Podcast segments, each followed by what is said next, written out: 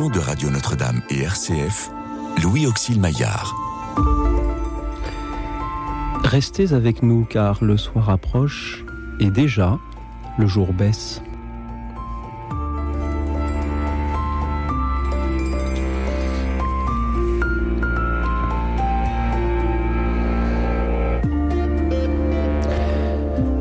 Bonsoir à toutes, bonsoir à tous, chers amis, chers auditeurs. L'hiver avance pas à pas et le froid nous engourdit de plus en plus et c'est pour cela que je vous propose ce soir de parler de liberté. À nos invités qui sont venus librement, toujours en studio ce soir pour vous écouter et s'il y a lieu pour vous répondre. Bonsoir Pierre Delbé.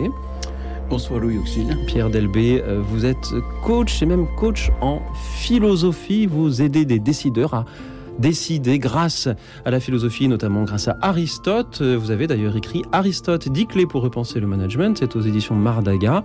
Et ce livre, vous en avez même fait des podcasts.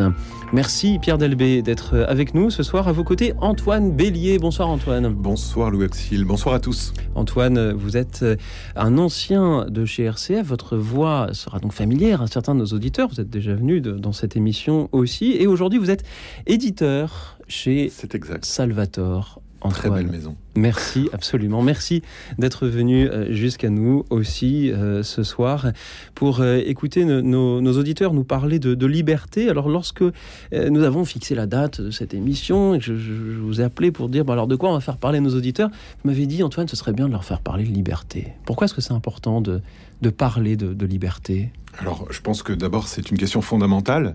C'est une question qui nous concerne tous. On pourrait croire que c'est une question théorique, mais on verra sans doute, grâce à nos auditeurs, que c'est une question très, très pratique parce que vous connaissez l'adage on ne naît pas homme, on le devient. Et on pourrait dire la même chose de la liberté on ne naît pas libre, on le devient. Donc, c'est plutôt une perspective qu'on acquiert petit à petit grâce aux autres. Et ça, je crois que c'est important de le souligner. On n'est pas libre tout seul de manière individuelle, mais on est libre parce que les autres aussi nous, nous, rendent, nous rendent libres. Pierre Delbé, les autres aussi nous rendent libres? Alors, euh, ça peut arriver, mais c'est pas toujours le cas. Euh, mais je suis sensible euh, au fait que, effectivement, la liberté, c'est un, un sentiment intime. On, on, se sent libre et c'est il y a des moments où on est dans cette dans ce sentiment dans cette dans cette expérience de liberté et, euh, et c'est à cela qu'il faut se raccrocher plutôt qu'au concept de liberté à cette mmh. expérience et c'est pour ça que je suis bien d'accord avec votre façon de poser le problème à savoir qu'est-ce qui fait que nous sommes profondément libres? Est-ce qu'on pourrait définir cela? D'abord qu'est-ce que c'est être libre concrètement? Eh bien euh, si je devais donner une définition de la liberté, je dirais euh, la liberté, c'est l'autodétermination de la volonté. C'est-à-dire que je suis libre quand de moi-même je peux euh, consentir ou décider de quelque chose. Et je dis bien, il y a deux choses différentes, consentir et décider. Décider, c'est on a plus, je dirais, on a plus quelque chose qui est dans une conquête de quelque chose. Et dans le consentement, on est plus dans l'acceptation de quelque chose. Et, euh, et je crois qu'effectivement, cette autodétermination, oui, j'accepte, non, je n'accepte pas, ou oui, je choisis tel moyen plutôt qu'un autre, c'est cela la liberté en, en quelques mots. Antoine Bellier. Oui, je suis complètement d'accord avec ce qui vient d'être dit, et notamment je soulignerai l'aspect qui me paraît fondamental de volonté, euh, parce que quand on peut interroger les gens, si on devait interroger les gens dans la rue, il y en a peut-être un certain nombre qui répondraient à la question qu'est-ce que la liberté? C'est faire ce qu'on veut. Mmh la liberté, c'est faire ce qu'on veut en réalité. Et ça, je, je retiens une autre expression d'un professeur de philosophie euh, qui m'avait donné des cours euh, quand j'étais étudiant, qui disait la liberté, c'est pas faire ce qu'on veut, c'est vouloir ce qu'on fait. Et je crois que là, il y a une nuance fondamentale qui rejoint ce que Pierre Delbé vient de dire sur la, la volonté, l'exercice de la volonté mmh. et le choix que ça suppose.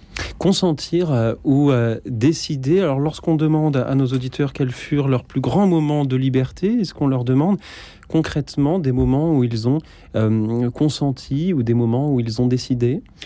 Alors, euh, c'est pour moi très important cette question-là. Parce que je, je, prends un exemple un peu typique oui, le mariage. Oh. On ne dit pas que c'est un échange de décision. C'est vrai. On dit c'est un échange de consentement. En d'autres termes, dans le mariage, l'autre m'est donné et je dis oui ou non. Et je trouve que c'est très important parce que finalement, dans la vie, on consent beaucoup plus qu'on ne décide. Il y a plein de choses qui nous arrivent et on fait avec, on lutte contre Mhm. ou on fait avec. On consent ou on refuse. Quelle serait, par exemple, une décision plus qu'un consentement dans, dans une vie courante ou dans...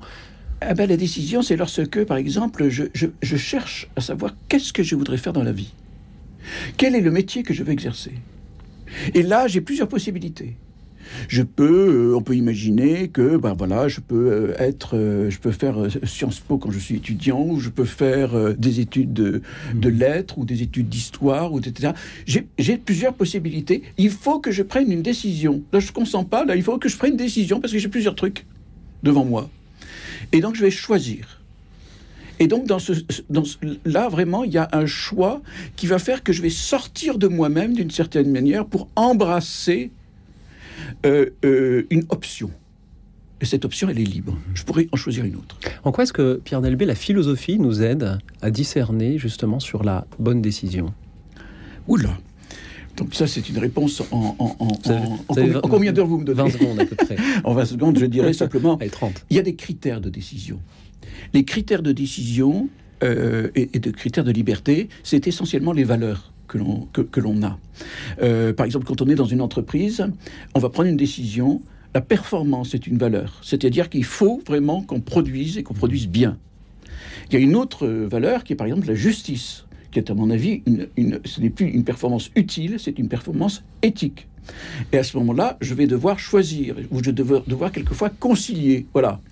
Euh, il y a donc les, critères de décision, ce sont essentiellement les valeurs que je choisis et qui m'habitent et pour lesquelles et, et qui vont venir véritablement euh, encadrer ma décision. Antoine Bélier. Je voulais simplement rebondir sur euh, un mot qui vient d'être dit à l'instant, le mot de conciliation. Et je reviens justement à la dimension euh, du rapport aux autres, jamais sans les autres, on pourrait dire, pour euh, associer cela à la thématique de la liberté. C'est-à-dire qu'il faudrait sans doute distinguer la liberté de l'autonomie. Être libre, ce n'est pas simplement être autonome, c'est d'être euh, dans un rapport euh, vrai à l'autre. Et Pierre Delbé évoquait le mariage, et je me permets de, de citer très rapidement euh, William Cavanaugh, qui est un théologien américain qui a publié Idolâtrie ou liberté chez Salvatore. Je fais un peu de pub, excusez-moi. Et il dit ceci, justement, par rapport à la vision chrétienne de l'amour. Dans la vision chrétienne, l'amour n'est pas favorisé par l'autonomie et l'indépendance vis-à-vis de l'autre. L'amour est favorisé par le don de soi aux autres, par l'acte le plus libre que l'on puisse concevoir, un acte rendu possible par le don que le Christ fait de lui-même. Donc là, on, on retrouve bien cette intrication, intrication très intime entre euh, ma volonté et puis euh, ce que les autres euh, peuvent me renvoyer. hein. Et c'est tout ça qui, ensemble, fait que mon acte peut être un acte libre Mhm. et que cette liberté, je peux la sentir, je peux l'expérimenter. Nos auditeurs ont besoin peut-être d'exemples concrets pour euh, bien comprendre ce, que, ce sur quoi nous leur proposons de, de témoigner euh, ce soir. Pierre Delbé a cité le mariage et Antoine Bélier, puisque justement vous nous parliez des éditions euh, Salvator, j'ai donc envie de, de vous demander si pour un auteur, écrire, c'est justement un, par excellence un, un acte d'expression de la liberté, et si par conséquent le métier d'éditeur que vous exercez consiste à aider les auteurs à, être libres. Alors on pourrait dire ça, euh, dans, le meilleur des cas, effectivement, peut-être que c'est une belle mission que se donne l'éditeur que d'accompagner en tout cas la, liberté de, l'auteur et de l'écrivain, mais c'est, si j'ose dire, quand même une liberté sous contrainte. Et pour moi, encore une fois, il n'y a pas de contradiction entre la liberté et la contrainte, entendue au sens bien sûr positif du terme, parce que bien sûr, l'auteur, il peut pas écrire ce qu'il veut, il euh, doit être accompagné, donc il y a des phrases qu'il va devoir euh, retravailler, il y a, voilà. Mais effectivement, un bon éditeur, peut-être, c'est celui qui parvient à euh, donner à l'auteur les moyens d'accoucher euh, de, de quelque chose de très, de très profond qui correspond à, à vraiment ce qu'il a envie de, de- d'exprimer. Donc je, je crois que euh, là encore, on retrouve le rapport, le rapport à l'autre. Donc oui, sans doute que l'éditeur aide l'auteur à être libre, mais c'est une liberté accompagnée. Et euh, on pourrait Mhm. parler, peut-être que les auditeurs vont en parler, de, des exercices spirituels de, de Saint Ignace de Loyola, où justement l'accompagnement prend une grande place. Euh, mais c'est un accompagnement qui n'est pas un accompagnement condescendant, c'est être côte à côte pour aider euh, l'auteur à faire advenir le meilleur de lui-même. Je pense que la liberté, elle est là aussi. La liberté suppose-t-elle aussi la vérité? J'ai lu quelque part la vérité vous rendra libre. Mm. Pierre Delbé, je vous vois hocher la tête. Dignitatis humanae. Concile Vatican II, extrêmement Mhm. intéressant. hein. Certainement. Ah oui, oui, parce que c'est là où on parle de la liberté religieuse. Et j'aime beaucoup cette, ce, point clé du, du Concile du Vatican II, parce qu'il est dit tout homme doit chercher la vérité. Là, c'est pas euh, liberté ou pas, non, tout homme doit chercher la vérité. C'est un devoir. Et il y a donc cette quête, c'est un devoir. Voilà. L'intelligence, elle est faite pour la vérité. Deuxièmement, toute personne a le droit d'adhérer librement à une vérité. Deuxièmement, adhérer librement, notamment une liberté religieuse. On ne peut pas forcer en ce sens-là une personne à adhérer. Voilà. Donc il y a vraiment un lien effectivement entre la vérité et la liberté. La vérité vous rendra libre, dit-on. Parce que quand je suis dans la vérité, à ce moment-là, je peux accéder au meilleur de moi-même et dans la liberté de moi-même. Mais d'un autre côté, chacun d'entre nous a sa façon à lui d'exprimer la vérité, avec sa propre liberté. Sinon, je ne suis qu'un perroquet qui dit ce que tout le monde a déjà dit, ou etc. Et ça, ça perd le Mhm. parfum, si je puis dire, de, de- de- du témoignage. Voilà, du témoignage. En d'autres termes, il faut être libre pour pouvoir exprimer la vérité telle qu'on la voit. Mais ça nécessite un apprentissage. C'est ce que je disais au début. hein. Ça s'acquiert. Être libre, c'est pas inné, ça s'acquiert. Et je crois aussi que par rapport à ce que vous dites, il y a ce lieu intime, si on peut parler de lieu, qui est la conscience. Quoi. C'est cette conscience qui doit être éduquée pour qu'on puisse percevoir à l'intérieur de nous-mêmes, de nous-mêmes, justement cette aspiration à, à la vérité. Et, et ça, on peut pas le faire sans les autres, sans une éducation, sans peut-être aussi l'aide pour les chrétiens d'une parole qui est la parole de Dieu. C'est ce qui nous permet justement de désencombrer euh, cet intérieur, cette, euh, cette conscience, et pour rejoindre cette fine pointe de l'âme où Dieu nous parle. Et pour faire cette émission, euh, non plus, on ne peut pas la faire sans les autres. C'est pourquoi je vous propose, sans plus attendre, d'écouter Françoise. Bonsoir Françoise. Bonsoir. Il y a une dame qui m'a dit au standard que, qui, qui- qui lui semblait reconnaître ma voix. Ah, je dis en tous les cas, je connais pas la vôtre. Nous avons de magnifiques bénévoles qui se relaient au standard tous les soirs. On les en remercie. Euh, Françoise, merci d'être avec nous euh, ce soir. Quels sont ces grands moments de liberté dont vous vouliez nous parler, Françoise? Bah, mes grands moments de liberté, c'était quand je pratiquais l'équitation, que j'allais en week-end équestre, en stage équestre. Quand j'allais au galop, j'avais vraiment le vent qui me venait dans le visage et une sensation très grande de liberté. J'ai sauté des petits obstacles aussi, et euh, voilà. D'ailleurs, euh, la dame au standard m'a dit qu'elle aussi, elle avait sauté, elle avait fait du cheval, l'équitation, et qu'elle avait sauté l'obstacle. Moi, j'étais pas si forte que ça, mais en Tunisie, j'ai monté aussi, j'ai monté des chevaux, des, des étalons. Mhm. Donc voilà, j'avais une. euh, alors euh, les étalons, attention, hein, quand euh, quand ils allaient, quand ils allaient, quand ils allaient au pas, on croyait aller au trot, et quand ils allaient au trot, on croyait aller au galop, et quand on croyait, et quand on allait au galop, on croyait s'envoler. Donc c'était des très très grands moments de liberté. Oui. Voilà, et quand j'écris aussi, a des très grands moments de liberté, parce que quelquefois j'écris, ça m'arrive d'écrire. Mhm. Donc j'ai très grands moments de liberté, voilà, et voilà. Merci Françoise. Merci pour euh, vos, votre magnifique témoignage de ce soir. C'est ce premier moment de liberté qui vous vient à l'esprit, alors que nous proposons à nos auditeurs ce soir d'en témoigner, sont ces moments où vous pouviez monter sur un cheval et grâce à lui, on retrouve un peu cette, ce besoin d'autrui, euh, sentir ce vent dans votre visage et sauter des obstacles. Merci Mais, euh, Françoise. Pierre Delbé, An- Antoine Bélier, comment réagissez-vous à ce que Françoise nous dit ce soir?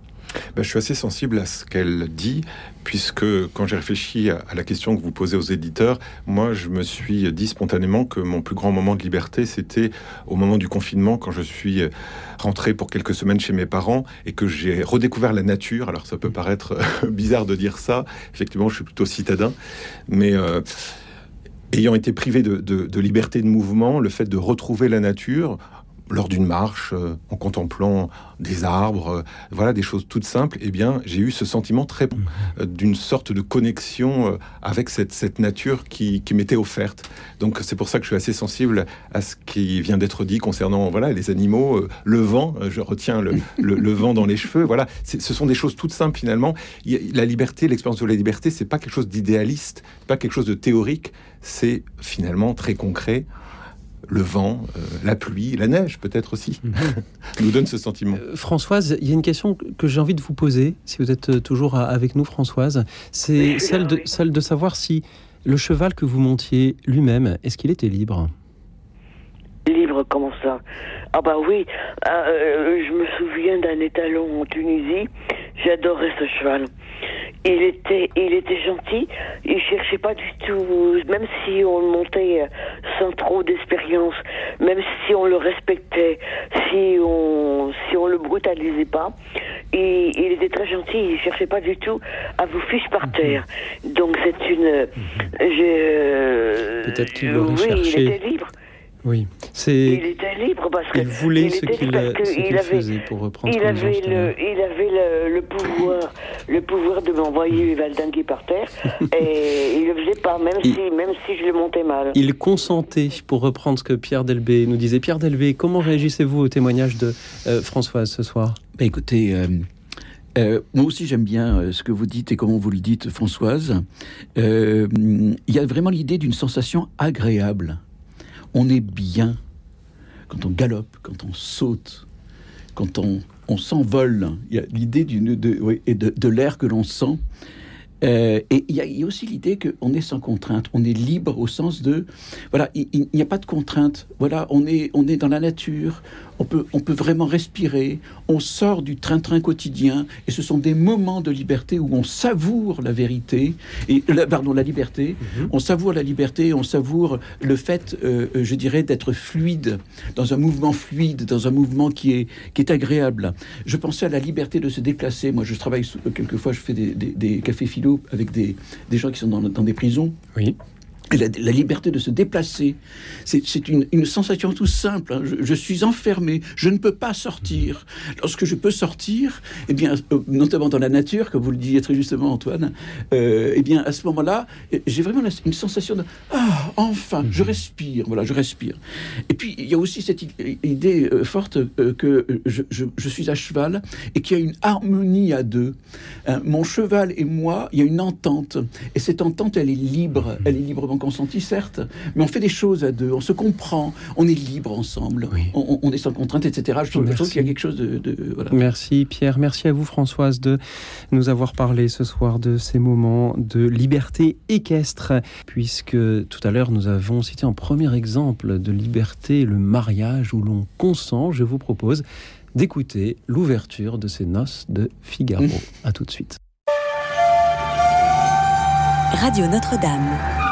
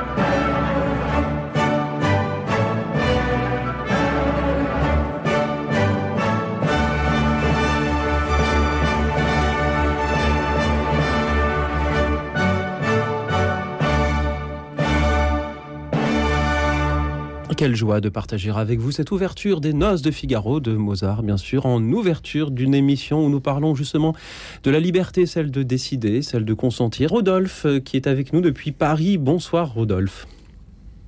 Bonsoir. Merci, Rodolphe, d'être avec nous. Allez-y, nous vous écoutons, racontez-nous. Euh, bah, tout d'abord, merci à vous. Alors, euh, le moment de liberté que je vais vous raconter, c'est un voyage. Un voyage que j'ai fait euh, il y a quelques années euh, en Norvège, euh, dans les îles Lofoten, pour être plus précis. Alors, à cette époque, j'étais scout, je ne suis pas parti seul. Euh, et du coup, on est tous partis en camp itinérant dans les îles Lofoten. Alors, pour ceux qui ne savent pas, les îles Lofoten, c'est un archipel qui appartient à la Norvège et qui est situé au-dessus du cercle polaire. Donc euh, c'est très très éloigné de tout, de toute civilisation. C'est tellement loin qu'en fait on ne peut pas y aller en train. Les trains s'arrêtent avant et ensuite il faut y aller en avion. Donc c'est des petits avions à hélice euh, qui, euh, qui n'existent que là-bas en fait. Et, et ce qui est hyper impressionnant en fait, c'est que lorsque vous arrivez là-bas, ben il n'y a pas grand-chose en fait. C'est-à-dire que vous êtes seul et vous avez vous êtes seul avec la nature. Et alors, pour vous faire une petite idée du paysage, euh, les îles Lofoten, c'est un peu comme la Corse, mais en plus vert et en plus froid. Ce qui fait que vous avez d'immenses montagnes qui, plongent à pic dans la, dans, euh, dans, dans la mer et, euh, et euh, beaucoup de mousse et euh, beaucoup de verdure partout et pas grand monde. Euh, et comme c'était un camp itinérant, en fait, on a, on a beaucoup marché. Et euh, notamment, en fait, euh, il y a des, ce qu'on a, y, y a un petit événement qu'on appelle euh, le raid au scout, euh, qui consiste en fait à se séparer en petites équipes de six et à, et à partir et à marcher. Le, le principe, c'est de marcher. Et ce que je me rappelle, c'est que à ce moment-là, en fait, pendant deux jours, on, on avait marché, il y avait personne, il n'y avait pas de chef, il n'y avait pas de parents. C'était l'une des premières fois que j'étais aussi loin de chez moi.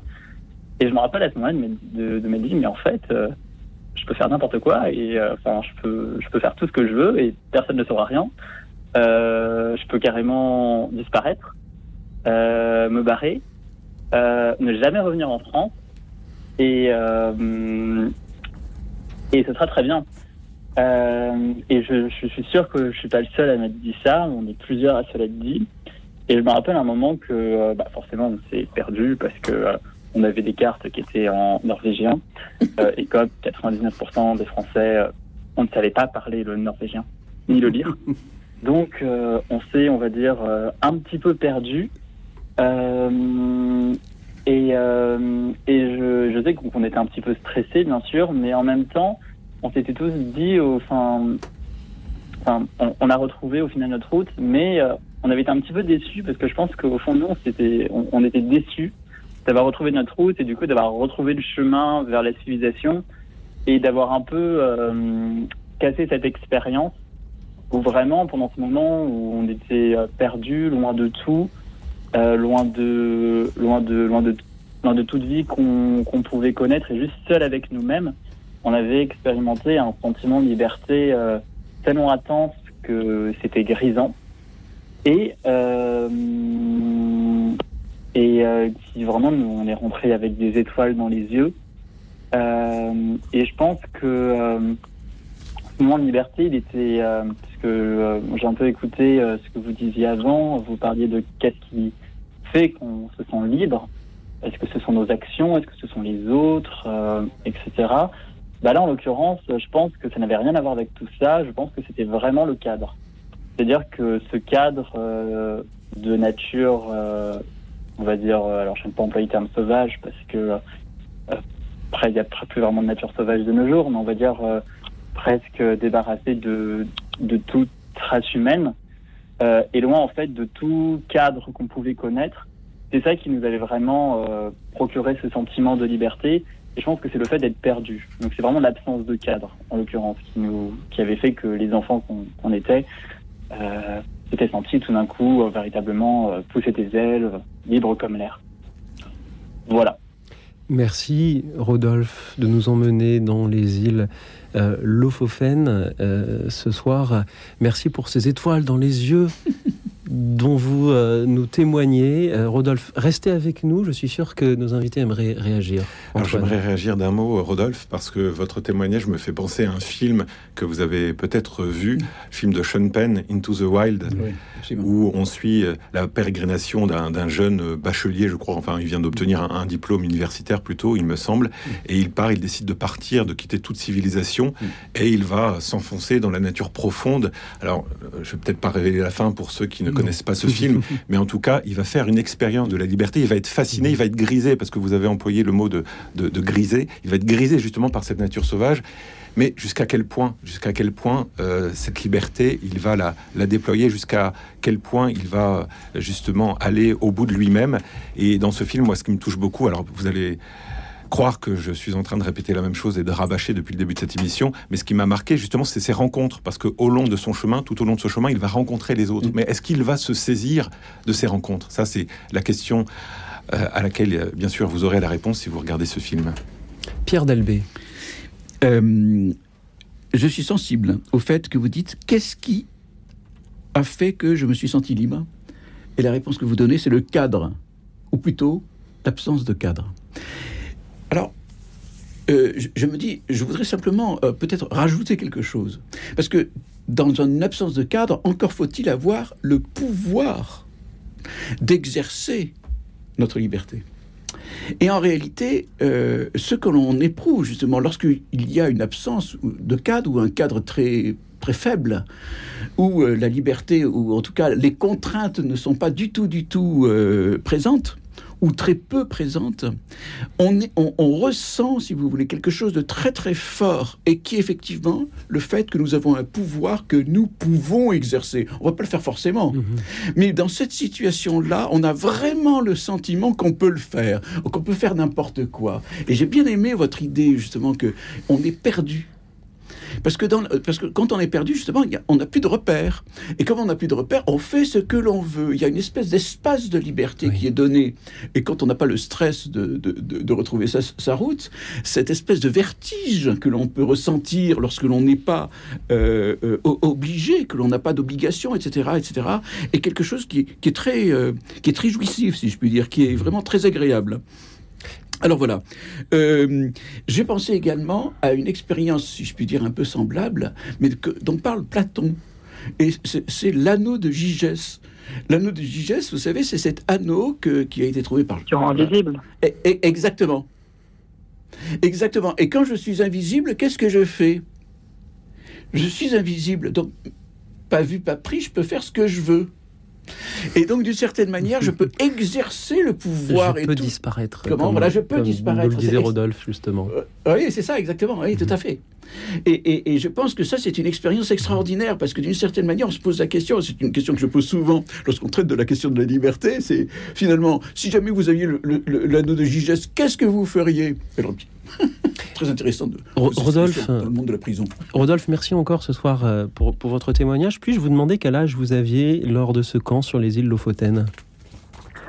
Euh, je crois que j'avais encore 15 ans. D'accord. Et donc vous avez fait euh, ce raid, comme on, on le nomme dans, dans le scoutisme. Il y a peut-être des auditeurs qui sont en train de se dire, oui mais quand même, envoyer des, des jeunes de 15 ans marcher seuls euh, dans les îles Lofoten, à, la- à la limite, en forêt de Fontainebleau, je veux bien, mais, mais dans les îles Lofoten, c'est peut-être un peu risqué. Qu'est-ce que vous aimeriez leur dire, Rodolphe? Alors déjà, euh, on va, euh, on va dire, avec tout le respect que j'ai pour la forêt de Fontainebleau, si on compare le niveau de développement de la Norvège et de la France, il n'y a pas photo. La Norvège est un pays qui est bien plus développé, Mhm. bien plus sécurisé et bien plus sûr. Qui fait que euh, si je devais par exemple me perdre en France ou en Norvège, me faire hospitaliser en France ou en Norvège, je choisirais la Norvège. Euh, donc, au final, euh, c'était peut-être plus sécurisé de faire un camp en Norvège qu'en France. Oui. Ensuite, pour ce qui est de l'argument de ah oui, euh, euh, on est lâché, il y a personne, ils vont faire mal les petits bouts de chou. Euh, oui, c'est possible.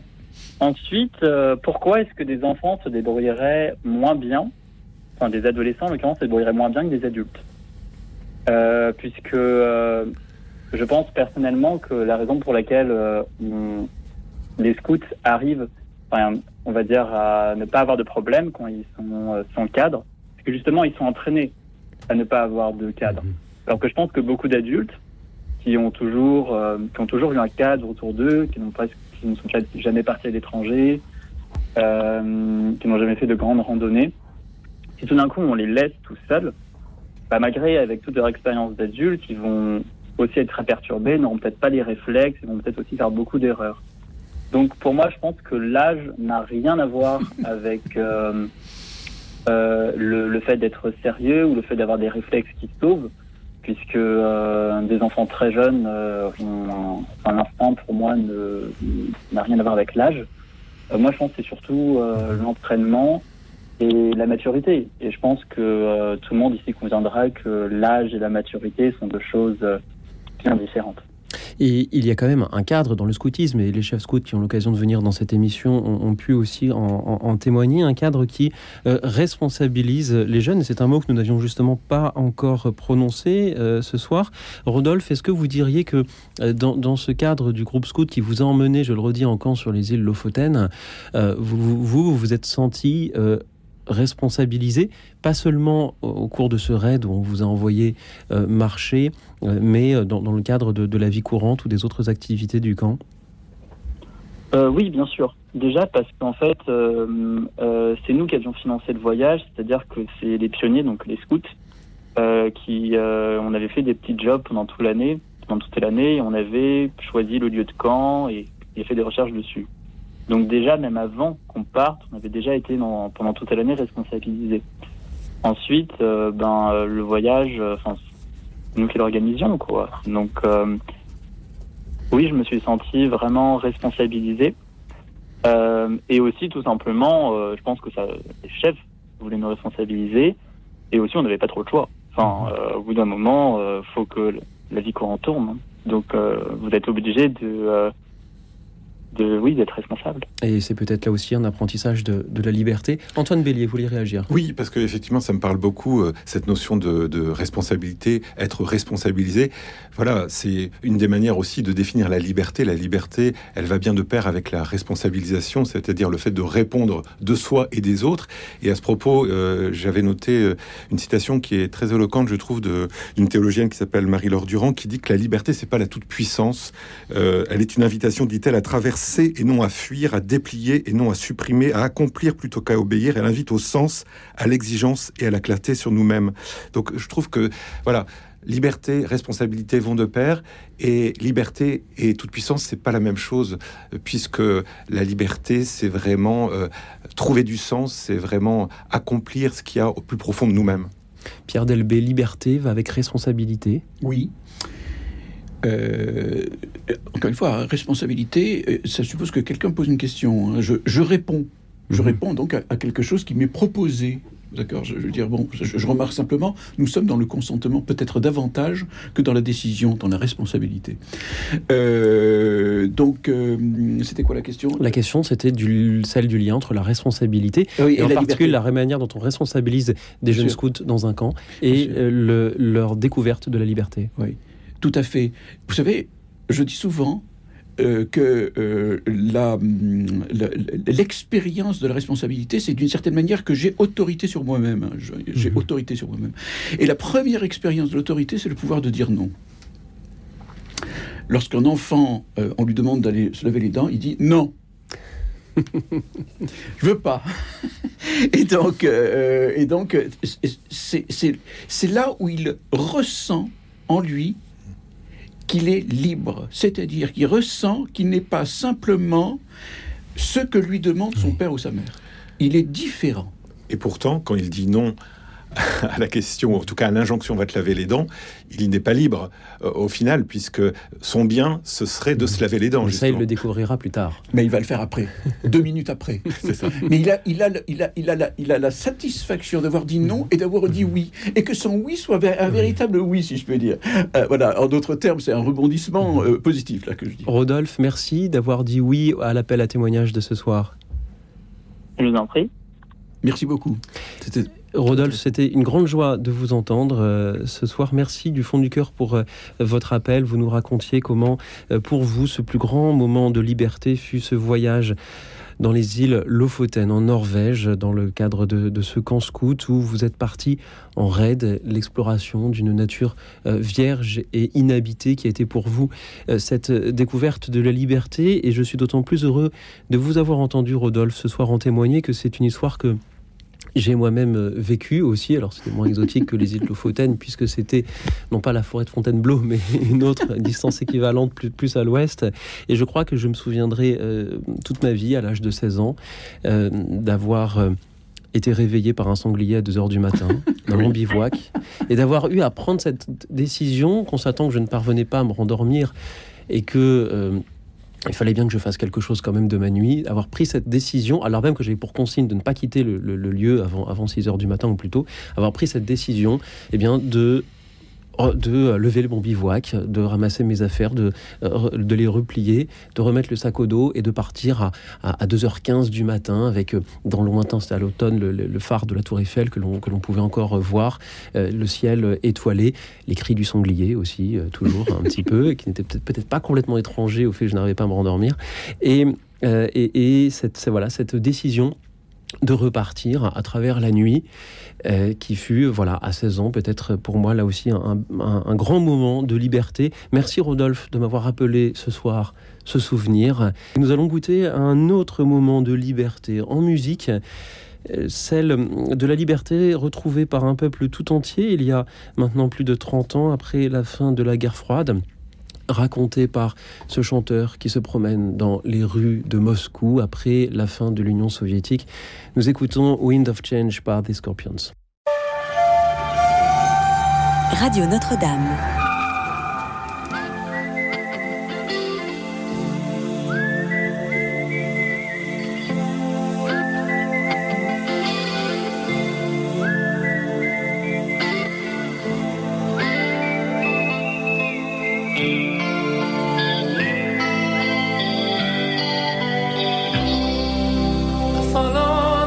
Pasqua down to Gonky Park, listening to the wind of change.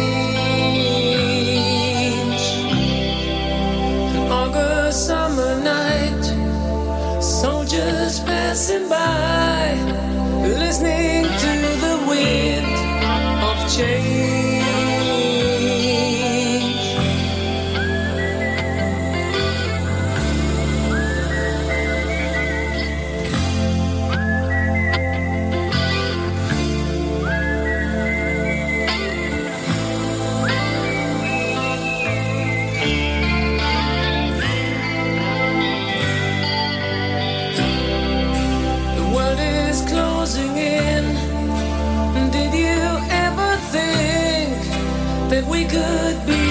know.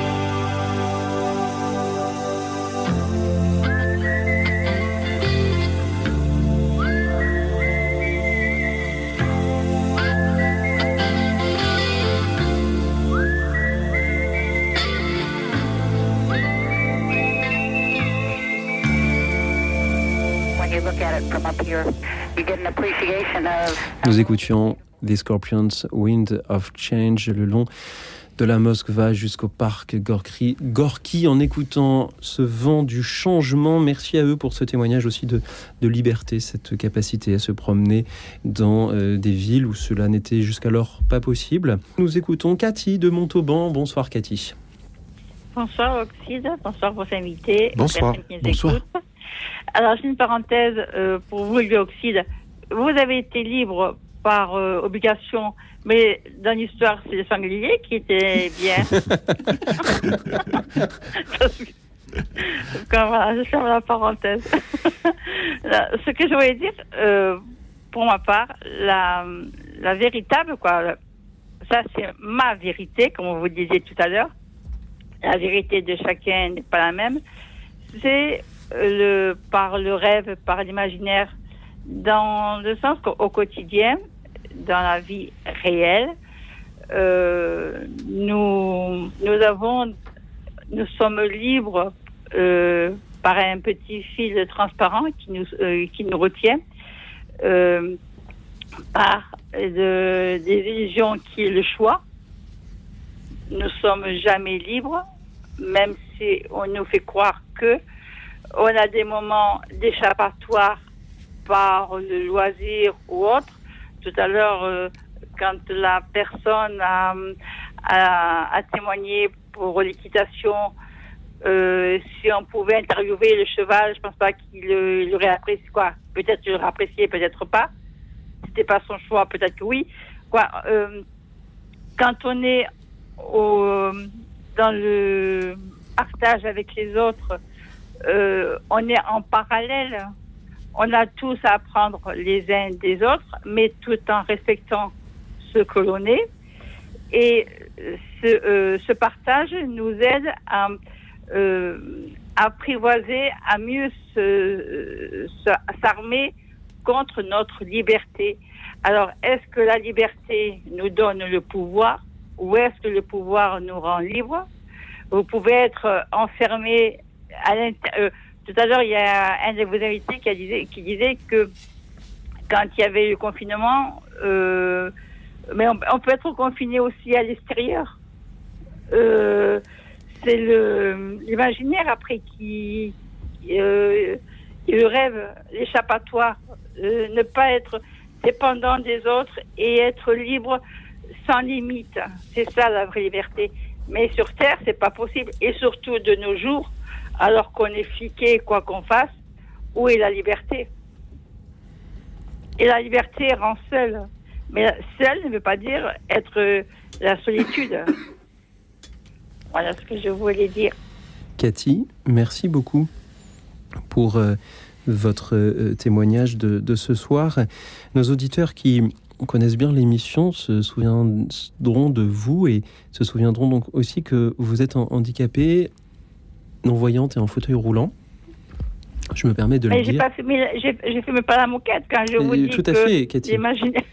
Et justement, je trouve cela magnifique que vous nous parliez justement de, euh, de liberté lorsque l'on est contraint par euh, son corps, lorsqu'on ne peut pas euh, faire du cheval ou euh, aller jusqu'aux îles Lofoten, comme nos précédents auditeurs euh, en ont témoigné. Cathy, merci beaucoup pour votre présence parmi nous. Je suis sûr que nos invités aimeraient réagir. J'aimerais réagir sur un verbe qui a été dit par notre auditrice, le verbe s'armer. Et c'est vrai qu'on l'a pas abordé cette question-là depuis le début de cette émission, mais il y a la dimension de, de combat. La liberté est un combat. Euh, Emmanuel Lévinas a écrit un livre qui s'intitule Difficile liberté. Et je pense qu'effectivement, il ne faut pas idéaliser la liberté. C'est un combat à mener, un combat à mener euh, contre différentes forces qui sont euh, souvent en nous, qui sont tapis en nous, et notamment le monstre de notre ego. Et d'ailleurs, le pape François en parle dans, une catéchèse et il, il dit que l'ego peut devenir un, un bourreau qui torture l'homme où qu'il soit et qui lui inflige l'oppression la plus profonde, celle qui s'appelle péché.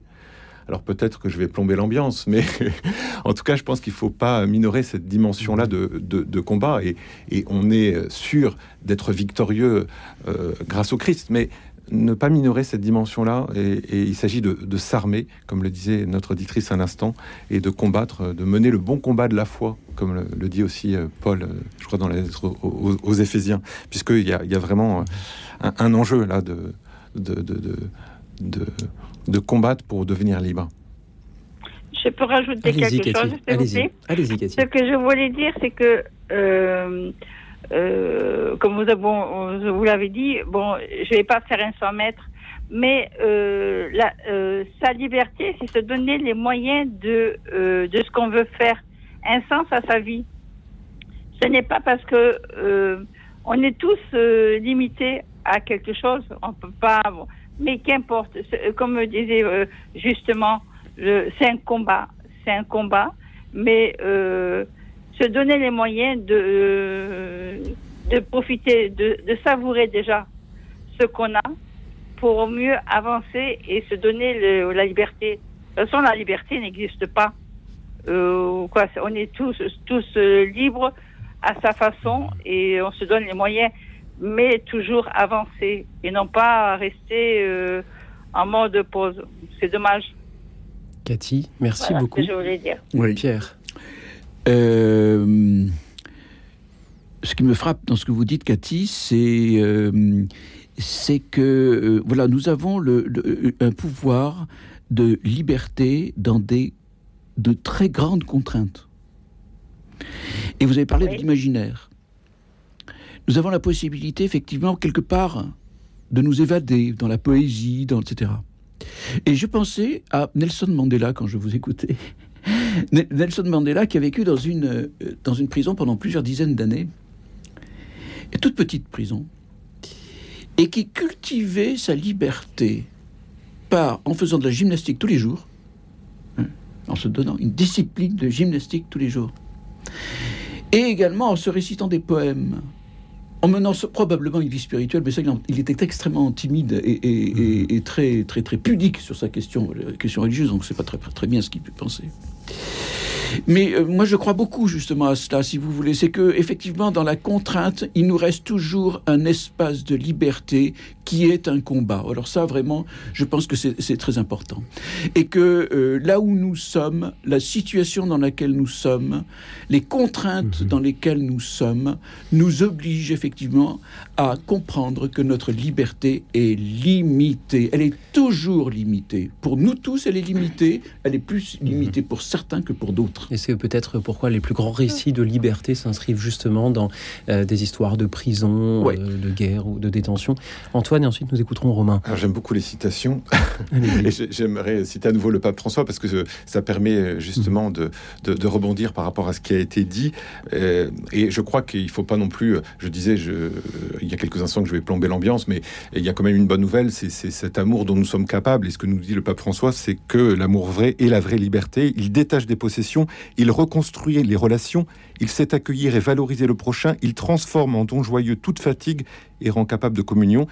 L'amour rend libre aussi en prison, nous dit le pape François, même ceux qui sont faibles et limités. C'est la liberté que nous recevons de notre Rédempteur, le Seigneur Jésus-Christ. Merci. Alors là, il y a un sujet à aborder, un autre Oui. thème, Oui. c'est sur la faiblesse. Oui. Oui. Parce que vous savez, quand vous dites Mhm. la liberté, ça rejoint euh, Léoxyde. Quand vous avez euh, abordé le thème sur le tableau, Oui, euh, tout à fait. qu'est-ce que vous aimeriez? Mais, mais c'est une continuité. Merci, oui, Cathy. Merci beaucoup de nous le dire. On pourrait en effet faire une émission dans laquelle nous demanderions aux auditeurs euh, dans quelles circonstances ils se sont sentis faibles, peut-être. Cathy, merci beaucoup pour votre présence parmi Ben, nous ce soir. ben, et merci pour la beauté et merci. de, de vos paroles. Euh, Cathy, nous avons euh, juste le temps d'écouter Romain de Tarbes. Bonsoir, Romain. Bonsoir, oui, bonsoir. euh, voilà, euh, en fait, voilà, bon, euh, ce qui euh, ce que je n'ai plus, quoi, ce que j'ai perdu, bon, j'étais, j'ai été placé dans une famille d'accueil qui était perdue. Et pour moi, c'était, euh, c'était ma, comment dirais je ne saurais pas parce que c'était tellement, euh, voilà, le fait d'être avec eux, je, je me sentais bien déjà. Et euh, pour moi, c'était le paradis. Pour moi, je, je me sentais. Voilà, il y avait tout par rapport. Moi, ce que j'adorais le plus dans ma vie, c'était de contempler le ciel. Moi, j'étais en admiration que, que, que, que, que- que- uniquement que pour ça. Alors, ma famille d'accueil voyait bien que j'étais quelqu'un de. Voilà, pas comme tout le monde.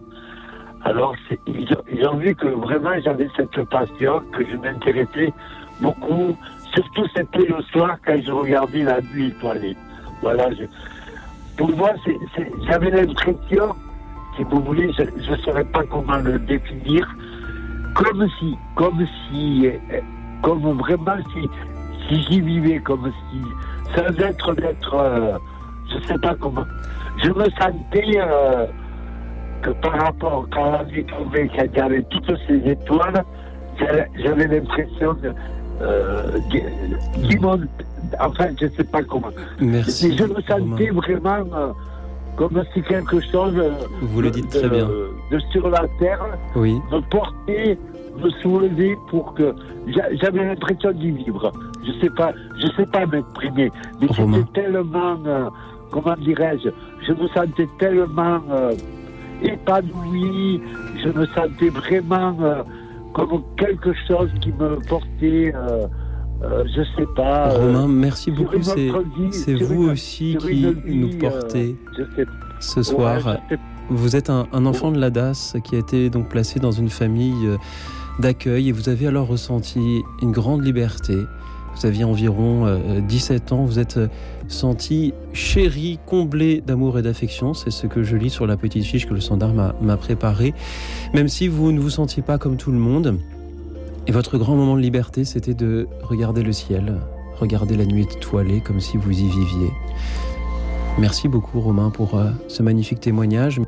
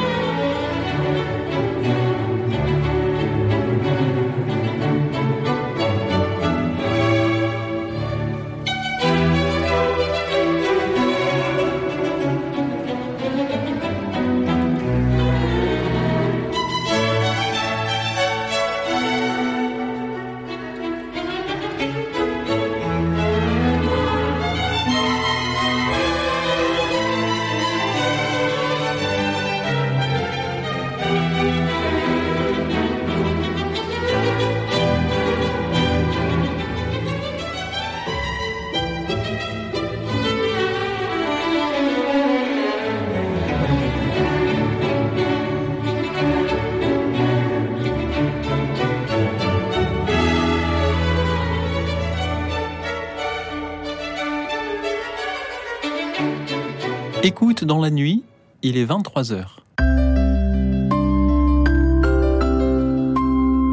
Radio Notre-Dame. Il est 23h, je suis toujours avec Pierre Delbé, coach et philosophe, coach en philosophie, même en liberté, pourrions-nous dire, à qui l'on doit Aristote, 10 clés pour repenser le management, et avec vous, Antoine Bélier, qui est éditeur chez Salvator, et avec tous les auditeurs qui nous appellent pour témoigner ce soir de liberté. Merci à Romain que nous avions à l'antenne juste avant la pause. Merci pour votre magnifique témoignage, Romain. C'était une, vraie joie de l'entendre. Et en off, Pierre Delbé, vous me disiez, ah mais il faut absolument réagir à ce qu'a dit Romain. Alors allez-y, Pierre. Oui, merci Romain. Euh, il y avait dans votre voix beaucoup de beaucoup de- beaucoup d'émotions. Et, euh, et- et, euh, vous m'avez un peu bouleversé, je le dis très simplement, en toute simplicité. Bon, voilà, euh, parce que dans cette famille d'accueil, voilà, ce que je ressens très fort, c'est que euh, ben, avant vous n'étiez pas bien. Et dans cette famille d'accueil, ça a été quelque chose d'extraordinaire parce que vous, vous, vous, vous avez dit, je me sentais bien. C'était le paradis. Et, et, et- et l'image que vous avez donnée, c'était je contemplais le ciel. Alors, vous savez, moi je crois vraiment que euh, il y a quelque chose de très libre dans la contemplation, parce que pour contempler, il faut être disponible. Et on est disponible que si on a accès à sa liberté. Voilà, c'est ça que je trouve vraiment très très fort dans ce que vous dites. Vous avez fait une expérience de surabondance. Vous étiez épanoui. Ça, ce sont les mots que vous utilisez. Euh, euh, et, donc, euh, ce que vous dites, c'est- tout à fait co- contradictoire. Enfin, oui, c'est très différent, vous voyez, de l'esprit de... Nous sommes, nous sommes dans un monde très tendu. Voilà, très tendu. Pour contempler, il faut être décontracté. Pour être décontracté, il faut avoir accès à une liberté intérieure qui est capable de s'ouvrir. Et ça, euh, je pense que vous, euh, moi, c'est ce que je retiens de ce que vous, euh, de ce que vous avez, de ce que vous avez dit. Antoine. Oui, je citais euh, il y a quelques instants, quelques minutes, le pape François euh, qui, vous vous rappelez, euh, affirmait l'amour vrai et la vraie liberté. Je crois que le témoignage de notre auditeur illustre bien ce- ce- cette expression du, pape François, cette affirmation du pape François, parce qu'il y a, on le sent bien en tout cas dans ce témoignage, qu'il y a un lien intime entre amour authentique, l'amour que lui apportait sa famille d'accueil, et puis liberté. Et on sentait que, en tout cas, ce, lien intime transparaissait dans, son témoignage. Et je crois qu'il y a un vrai appel, peut-être, qui nous est fait à chacun d'entre nous, d'être nous-mêmes des passeurs de liberté par l'écoute que nous pouvons apporter aux autres, par un coup de téléphone, euh, par une carte à envoyer, etc. Ce sont des petits gestes comme ça qui permettent, donc des gestes d'amour, qui permettent aussi aux autres de finalement percevoir ce paradis, par- percevoir ce paradis sur terre euh, qu'évoquait no- notre auditeur. Et donc euh, ça passe par plein de petits gestes et, et peut-être que cette période de Noël est, est- en tout cas l'approche de Noël est l'occasion de, de- de multiplier ces petits gestes pour encore une fois, et, et j'aime bien cette expression, euh, être des, des passeurs de liberté. Merci aussi, Romain, de nous avoir dit que ce grand moment de liberté pour vous, c'est de regarder la nuit étoilée comme si vous y viviez. Et moi, j'ai parfois un peu l'impression dans cette émission, euh, en pleine nuit, que chaque auditeur est un peu une étoile dans le ciel. Alors, il y en a qui scintillent très peu, on les entend pas beaucoup. Et puis, euh, de temps en temps, il y en a une qui, qui- brille euh, beaucoup plus. Euh, Là, ce fut votre tour, Romain. Et à présent, c'est une étoile qui brille vers l'ouest, du côté de Brest, dans le Finistère. C'est Jeanne qui est avec nous. Bonsoir, Jeanne. Bonsoir à vous. Merci à tous pour votre superbe émission et pour ces témoignages qui sont de véritables pépites qui m'impressionnent énormément. Voilà. J'ai été très touchée par Romain, vraiment très très touchée. Alors moi, je voulais euh, témoigner d'une euh, chose qui peut paraître paradoxale. Souvent, on considère que la discipline est une contrainte, mais quand elle est pleinement consentie, elle apporte beaucoup de liberté. Enfant, euh, j'ai été confrontée à des problèmes et heureusement euh, momentanés euh, d'ordre psychologique. Et la pratique de la danse classique m'a permis de retrouver un équilibre, un ancrage dans le sol. Je ne tenais pas sur mes jambes. La première leçon, mon professeur euh, me disait tu ne tiens pas sur tes jambes. Et le psychiatre qui me suivait a trouvé une considérable amélioration de mon état de par la réitération des exercices, de par la confiance en soi venue progressivement. Et à 56 ans, j'éprouve toujours le besoin de pratiquer ces exercices. Et ce qui peut paraître rébarbatif a été pour moi une porte vers la liberté et m'a permis de me tenir debout, moralement et physiquement. Voilà. Merci, Jeanne, de nous parler ainsi de la liberté trouvée grâce à la discipline. Pierre Delbé. Et, et aussi euh, l'acquisition d'un geste difficile. Parce que la danse classique, c'est pas évident, évident. Ça suppose, ça suppose de s'entraîner, de s'entraîner et de s'entraîner pour acquérir euh, des gestes et, et- pouvoir être, être capable de, de maîtriser ces gestes. C'est une conquête de soi-même qui passe par le corps. Et je crois que c'est très très important, effectivement, de bien comprendre que le sport, et que la gymnastique, que le sport, que, que le oui, tout ce qui est lié au corps et à tout ce qu'on est capable de faire avec le corps, et notamment les gestes difficiles à acquérir, eh bien, euh, c'est une conquête de notre liberté.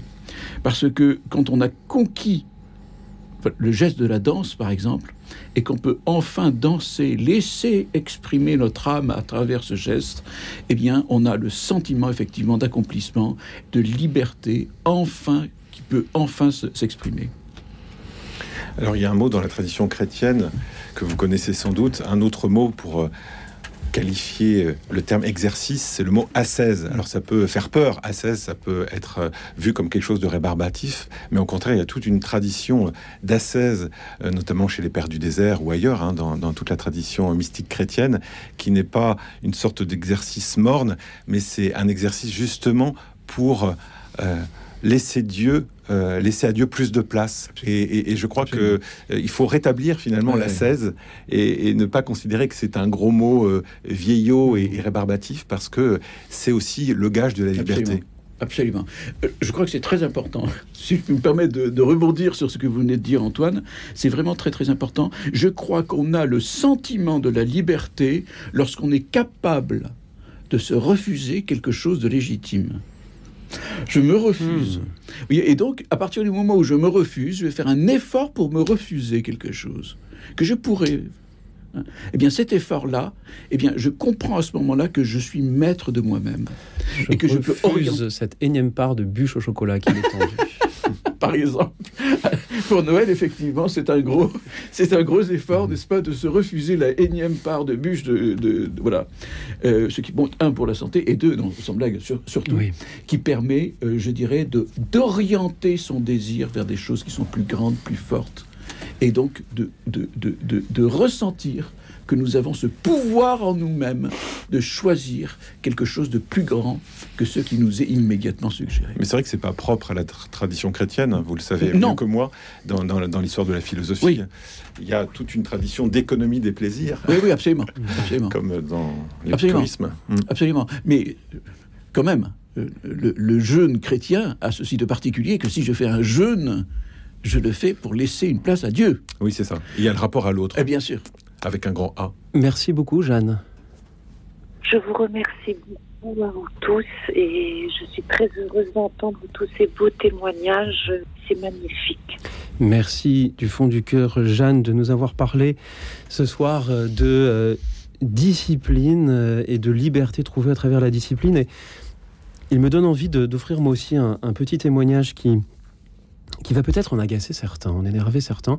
Je leur demande pardon d'avance et, je leur demande de bien vouloir croire que ce n'est pas du tout là euh, une leçon de morale ou, quoi que ce soit. Mais moi aussi, j'ai récemment ressenti, à travers une forme de discipline, un- une grande liberté. Euh, c'est lorsque je suis allé faire euh, un rappel de vaccin contre le Covid. Parce que j'ai vu que nous sommes face à une nouvelle vague de remontée. J'ai vu qu'il y a euh, qu'il y avait plus de 1000 personnes en soins critiques. Et je me suis dit, ma liberté, c'est euh, celle de prendre ma part au combat contre euh, contre ce virus qu'on a envie de, qu'on aime, qu'on a envie de croire derrière nous. Et même si je sais que ce, vaccin, beaucoup, euh, beaucoup n'y croient pas, ben, quand je fais moi mes propres recherches hein, sur Google Scholar, c'est-à-dire sur euh, l'encyclopédie en ligne de la recherche scientifique, je vois que l'Imperial College a, trouvé 20 millions de victimes évitées grâce à ce vaccin. Je vois que il évite la transmission entre 30 et 80% euh, selon les études qui sont faites et la manière d'essayer de la calculer. Alors je me suis dit, eh bien je- voilà, je, je vais prendre ma part à, à ce combat-là et, et- je vais aller. C'est aussi un, geste d'humilité que d'aller à la pharmacie, de dire, euh, euh, voilà, je veux, faire ça. C'est aussi euh, un aveu de euh, peut-être euh, bah, que nous sommes charnels et nous sommes ainsi euh, limités. Mais je l'ai ressenti comme une profonde liberté parce que j'ai pris ma part en engagement citoyen et parce que j'ai dit à un certain nombre de personnes que je connais, un certain nombre d'auditeurs qui vont peut-être m'écrire ce soir pour me dire Ah, Louis vous faites la promo du vaccin, vous n'avez pas honte Ben non, je n'ai pas honte. Parce que c'est aussi un exercice de liberté, non seulement que de le faire contre. euh, voilà, contre la, tendance qu'il peut y avoir, euh, soit à, vouloir faire croire que, euh, que, que ce serait néfaste, soit à vouloir faire croire que ce, ne- serait plus nécessaire, eh bien, aller contre ce courant-là, je l'ai vécu comme une grande liberté. Et je profitais que Jeanne nous ait parlé de discipline ce soir aussi pour en témoigner. Merci euh, euh, à vous de, de- de- de m'avoir écouté ces quelques Merci instants. pour votre Antoine. témoignage. Non, non, merci pour votre témoignage. Merci euh, de, de- voilà, de l'avoir supporté. Et merci à Bernard qui est avec nous. Bonsoir Bernard. Bonsoir, bonsoir à vous, bonsoir aux invités. Merci pour votre émission qui est formidable. Alors moi, je voudrais dire, bon, je pratique la, la prière quotidienne, hein, euh, la prière du cœur, hein, celle que Jésus nous a apprise. Alors, euh, la vraie liberté, moi, que j'ai pu, que j'ai pu euh, euh, exercer, que j'ai pu ressentir dans mon âme, dans mon esprit, hein, bien sûr, c'était cette prière. Je me suis trouvé à, plusieurs reprises, parce qu'il faut dire que parfois dans la prière, on a toujours des petites, des petites pensées qui viennent comme ça, qui essaient de nous, de nous quoi, voilà. Mais, mais, mais par contre, lorsque vous priez en esprit et en vérité, comme dit le Seigneur Jésus, quand vous priez le Père, priez en esprit en vérité. Et c'est ce qui m'est arrivé de faire, et c'est ce qui m'arrive de faire. Et là, vous pouvez pas vous imaginer ce que vous pouvez ressentir. C'est quelque chose que, bon, vous êtes vous-même, bien sûr, parce que vous priez, vous êtes conscient de, de, de, de votre pensée, mais vous recevez des pensées, des choses. Ah, je, je, ne trouve pas le mot pour le dire. Quelque chose d'infiniment bon, quelque chose d'indéfinissable par les mots, mais quelque chose de tellement puissant. Quelque, bon, je vais employer un terme peut-être un peu, bon, moi je dirais que c'est l'amour de Dieu. Et à ce moment-là, bon, moi j'ai vu euh, le téléphone étant à côté de moi, parfois cela sonnait, je ne m'en rendais pas compte. Et quand je revenais à moi, tout en étant conscient, bien sûr, c'était, ah, c'était pas un dépit de revenir, bien sûr, mais je me disais, bon sang, si, ça avait pu continuer en- encore quelques instants, ça aurait été vraiment chouette. Mais je vous assure que c'est vraiment chouette. C'est quelque chose de merveilleux. Quelque chose de... On sait qu'il est là, qu'il est présent, qu'il nous écoute. Et on l'écoute. Et l'Esprit fait bien les choses. Le Seigneur vraiment est présent, croyez-moi. Croyez-moi, ce n'est pas de la psychologie, c'est du vécu. Merci. Merci Bernard. La liberté, vous la ressentez dans votre cœur quand vous priez. Merci beaucoup d'en témoigner ce soir. Moi, j'aime beaucoup le témoignage, effectivement, de notre auditeur. Alors, j'ai pas encore euh, bien retenu tous les prénoms des auditeurs, donc il faut que je m'astreigne un peu à cet exercice, parce que je dis cet auditeur, notre auditeur, mais bon, il faudrait que je retienne les, les prénoms. C'est Bernard. Bernard. Donc, bon, merci de me le rappeler. En tout cas, je suis très touché par ce que dit Bernard, parce que c'est vrai que moi, en réfléchissant, réfléchissant au thème de cette émission, il y avait aussi euh, ce que vient de dire Bernard à l'instant, euh, parmi les exemples que je pourrais donner euh, par rapport à ces sentiments de liberté que j'ai pu ressentir, c'est parfois quand je franchis la porte d'une église. C'était pas forcément prévu, j'ai un petit peu de temps avant rendez-vous, et, et la plupart du temps, je- j'expérimente aussi ce que décrit Bernard, c'est-à-dire, bah voilà, à travers un, silence, euh, dans, euh, dans le silence d'une église, de ressentir cette, cette présence indescriptible de Dieu qui vient, qui vient me, me parler. Alors, ça prend pas des formes extraordinaires, bien évidemment, mais mais il y a, y a ce sentiment-là que, que vient de décrire Bernard. Mais j'aimerais aussi ajouter quelque chose parce que c'est vrai que la, le témoignage qu'il nous a donné, euh, j'ai j'ai cru aussi entendre des, des définitions que peut donner euh, Thérèse Davila de l'oraison, quoi. Mmh, Et je le regarde, il me regarde. Voilà, Oui. c'est ce que euh, dit aussi Thérèse Davila quand elle définit la, la prière. Et en même temps, Thérèse Davila dit, euh, voilà, il y, a- il y a cette dimension-là, et puis il y a aussi la dimension des marmites, euh, c'est-à-dire la charité. Euh, euh, Dieu est présent aussi euh, quand eh bien euh, je rends service à l'autre euh, en faisant la cuisine ou en accueillant un étranger de passage, etc. Donc euh, je pense que, en tout cas dans la prière chrétienne et dans cette liberté que nous donne la prière chrétienne, il y a, il y a ce, ce va-et-vient continuel entre eh bien euh, ce moment intime avec Dieu et puis euh, cette extériorité vers les autres. Merci beaucoup, Bernard. Pierre. Euh, c'est c'est vraiment pff, c'est très beau cette prière du cœur quotidienne que vous que vous que vous vivez. Et je pense que c'est un sommet de vie spirituelle. Je le dis très simplement. euh, voilà, c'est un sommet de vie spirituelle. L'esprit est souvent dit libre. L'esprit souffle où il veut, on dit de l'esprit, n'est-ce pas? C'est quand même extraordinaire. Donc il y a quelque chose qui est lié effectivement à la liberté quand on parle de l'esprit, de l'Esprit Saint. Et puis il y a une autre chose que je voudrais dire, c'est la liberté spirituelle, la liberté des enfants de Dieu. Parce que nous sommes, nous sommes avec Dieu qui nous rend libres. Comment ça se fait ça? Parce que je crois effectivement que dans ces moments, qui sont des moments que, qui semblent assez courants pour vous, qui ne sont pas forcément courants pour tout le monde, mais où on est en présence de Dieu, je crois qu'il y a un sentiment que l'on peut ressentir, c'est le sentiment d'une élévation. Il y a quelque chose qui en nous s'élève vers Dieu et qui donc se dégage des pesanteurs du monde et donc qui nous rend libres.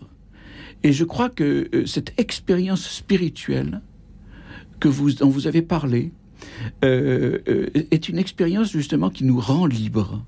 Euh, et et- et je, je le crois beaucoup à ça. Et que cette liberté-là, est- est- est- c'est quelque chose de très très précieux et qui euh, et, qu'il est difficile ensuite de confronter au monde dans lequel on est. euh, quand, quand on revient au monde et que le téléphone sonne, comme vous dites très justement, n'est-ce pas? Oh là là, j'aurais bien aimé que ça dure un peu plus. Et je vous comprends, je vous comprends. Mais il faut défendre, j'ai dit défendre, non, il faut descendre de la montagne, Oui, c'est ça. de la transfiguration, Oui. et voilà, et pour, Oui. euh, pour aller aussi Oui. euh, au service des, des autres. Oui. Je pense qu'il y a les deux dimensions qui, Oui. sont, qui sont fondamentales, qui vont de pair. Mais pour moi, la difficulté, c'est plutôt de monter. C'est ça.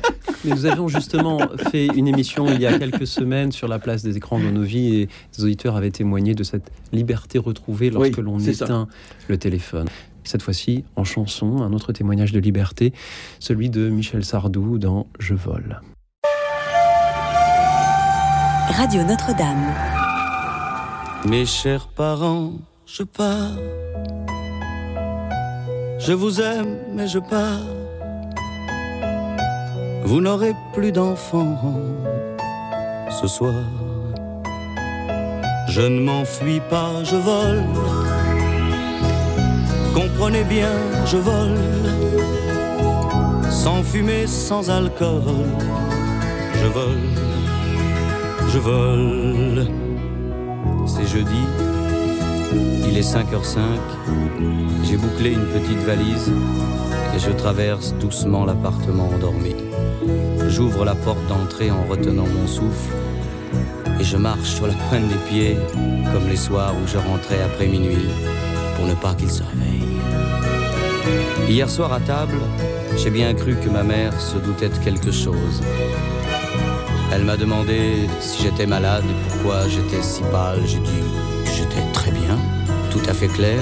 Je pense qu'elle a fait semblant de me croire et mon père a souri.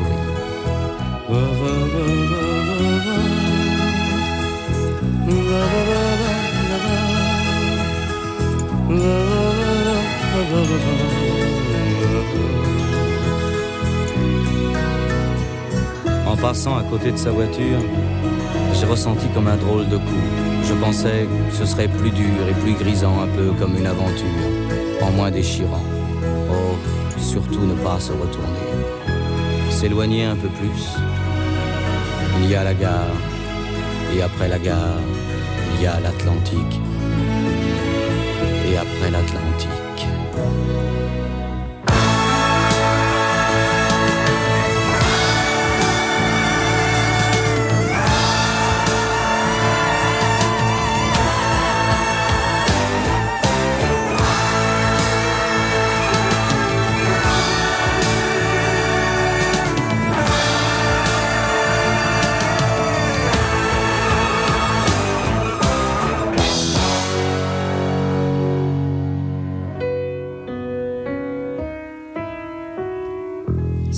Cette espèce de cage qui me bloque la poitrine. Ça m'empêche presque de respirer.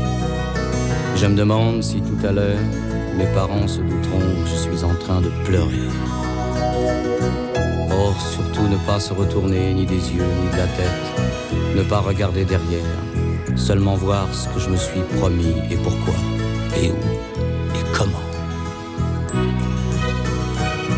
Il est 7h moins 5, je me suis rendormi dans ce train qui s'éloigne un peu plus. Oh, surtout ne plus se retourner.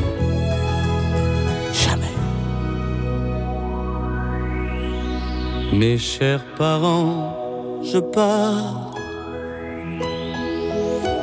Je vous aime, mais je pars. Vous n'aurez plus d'enfants ce soir. Je ne m'enfuis pas, je vole. Comprenez bien, je vole. Sans fumée, sans alcool. Je vole. Je vole.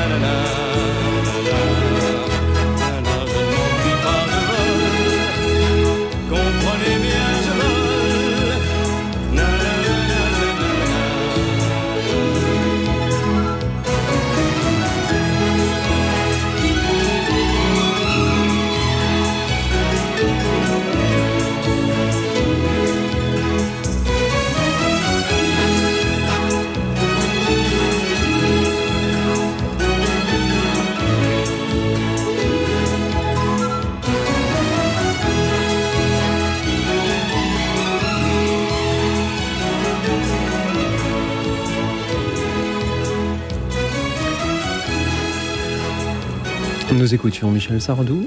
Je vole cet instant de liberté dont il témoigne en chanson. Et vous, chers auditeurs, vous témoignez aussi de ces moments de liberté. Merci à vous. Merci à Nathalie qui nous rejoint. Bonsoir Nathalie. Oui, bonsoir Louis Auxil et les invités. Moi, j'ai deux moments, on va dire, qui sont assez opposés, euh, où je me sens libre. C'est tout simplement quand je n'ai aucune contrainte horaire. Ça veut dire euh, ne, ne- ne pas quantifier, c'est intemporel. Euh, euh, par exemple, on va me demander, bah, tu, tu, vas partir quand? Bah, Tout simplement quand je serai prête. Donc c'est une réponse un peu, un peu euh, spéciale, mais voilà, c'est que je quantifie pas mon temps et ça, c'est ce qu'il y a de plus cher. On est toujours en train de calculer. Il y a l'horaire du train, du bus, euh, de vos contraintes de travail, même, même des simples horaires de- de- d'ouverture de, magasins. Et là, le simple fait de ne pas avoir d'horaire, de vous sentir, pour moi, c'est une sensation très, très, euh, très, très, enfin, euh, énorme. Enfin, c'est énorme, voilà. Et ensuite, c'est tout simplement un ressenti. C'est tout simplement quand, quand, quand, je vais me baigner à la piscine. Et euh, le fait de glisser au fond de l'eau, c'est pareil, ça me donne ce sentiment de liberté, cette glissade. Voilà. C'est très très simple. Nathalie, merci beaucoup pour euh, votre témoignage. Je crois me souvenir que vous exercez une profession dans laquelle on a beaucoup de travail, dans laquelle aussi chaque seconde peut compter. C'est ça, oui, c'est ça, dans le métier de soignant. Et effectivement, euh, tout est quantifié, tout est. euh, y a toujours ces, ces- ces contraintes horaires, comme dans beaucoup de métiers, n'est-ce pas? Mais, mais euh, oui. Et là, le, le- je, ne porte plus de montre. Hein, c'est pas, ce n'est pas pour le, le, le simple fait du travail où c'est malheureusement interdit, mais c'est même dans la dans la vie de tous les jours, enfin dans la vie simple, je ne porte plus de montre. Comme Voilà. je vous envie. Nathalie, dans le métier d'animateur de radio, on, on a besoin de l'horloge sous les yeux. Parfois, je, je, je rêve de ne pas avoir de contrainte horaire pour l'émission, de commencer à 22h, et puis si on se sent fatigué, que les auditeurs euh, sont, sont pas très inspirés, d'arrêter à 23h, et puis si au contraire, il y a plein d'appels et que les, les invités sont d'accord et, que, et le réalisateur aussi, euh, on- qu'on puisse continuer jusqu'à jusqu'à une heure ou deux. Malheureusement, la technique ne le permet pas, mais j'aimerais beaucoup, Nathalie. Antoine, Non, ce serait un concept, effectivement. Moi, j'étais en train de réfléchir à ce concept d'émission. Euh, bon, en revanche, pour repartir après chez soi, ce serait un peu plus compliqué. Ah, Au-delà de minuit, oui, ça, ça- en, en région parisienne, malheureusement, les transports en commun euh, s'arrêtent. Euh, Nathalie, merci pour euh, ce témoignage. Vous vous sentez libre lorsque vous n'avez pas de contraintes horaires. Pierre Delbé, est-ce que l'horloge est, est un carcan? Alors le rapport au temps, hein, c'est vraiment euh, les vacances. Les vacances, c'est lorsque on n'a plus besoin de se lever le matin, on n'a plus besoin d'aller au travail, on n'a plus besoin, on n'a plus besoin, on n'a plus besoin de, de suivre des horaires. Et ça, ce sont des contraintes. Bon, alors normalement, bon. Se dit, après tout, euh, il faut avoir comme ça un peu de discipline. On parlait tout de la discipline tout à l'heure. Mais il faut bien voir, je pense que nous, nous, vivons dans un univers professionnel, notamment extrêmement contraint, euh, n'est-ce pas, où les gens ont des, des normes de performance. Il faut, il faut faire certaines choses, il faut faire même beaucoup de choses dans un temps, un temps contraint, et, le temps va s'arrêter, euh, et il faut le reprendre, il ne faut pas oublier de prendre le bus, et puis on a trois choses à faire en même temps, etc. etc. Et tout ça donne le sentiment, effectivement, de vivre dans une espèce de lourdeur du, quotidi- du quotidien, euh, que c'est difficile, et que justement, lorsqu'on n'a plus ces contraintes-là, eh bien, on a le sentiment d'être débarrassé enfin d'un poids, mais un poids psychique énorme, énorme. Il faut sans doute se réapproprier cette dimension du repos, parce que le repos est, est aussi créateur. Absolument. Dieu se reposa le septième jour Oui. de toute l'œuvre qu'il avait faite. Oui. Et, et je pense qu'on trouve aussi notre liberté dans Absolument. le repos. Il faut pas la. le repos et, et- et également l'intégration de l'aspect physique. Euh, je- je- moi, je vois souvent les gens que je- que j'accompagne, etc., etc. Je leur demande est-ce que vous avez une activité physique, ne serait-ce que marcher une demi-heure minimum par jour. Pour, pour des gens, c'est un, un véritable. euh, C'est énorme déjà d'avoir une demi-heure pour pouvoir marcher et de pouvoir simplement faire quelque chose de physique dans lequel le, le corps est libre, l'imagination aussi, et donc on peut tout simplement souffler. Voilà. Et, et je crois que c'est très très important. C'est effectivement une sensation de liberté. Et ici, euh, euh, Nathalie, elle nous a parlé de, ressenti physique dans la piscine qui est fluide, etc. Et c'est aussi ce dont témoignent ceux qui euh, prennent leur vélo pour leur trajet quotidien et ils y retrouvent un sentiment de, de- de liberté car il n'y a ni écran, ni, ni horloge, euh, et ni voisin pour vous enquiquiner avec, euh, avec des, des paroles ennuyeuses, mais euh, du temps retrouvé pour soi-même. Antoine, pardon, vous vouliez Non, non, simplement chose deux, deux- deux choses pour synthétiser le témoignage, mais c'est la question du temps. Et la question du corps. Je pense que les, les- les- les deux dimensions, d'ailleurs, sont, sont liées, elles sont, sont fondamentales. Absolument. Merci Nathalie de nous en avoir parlé ce soir. Merci à vous.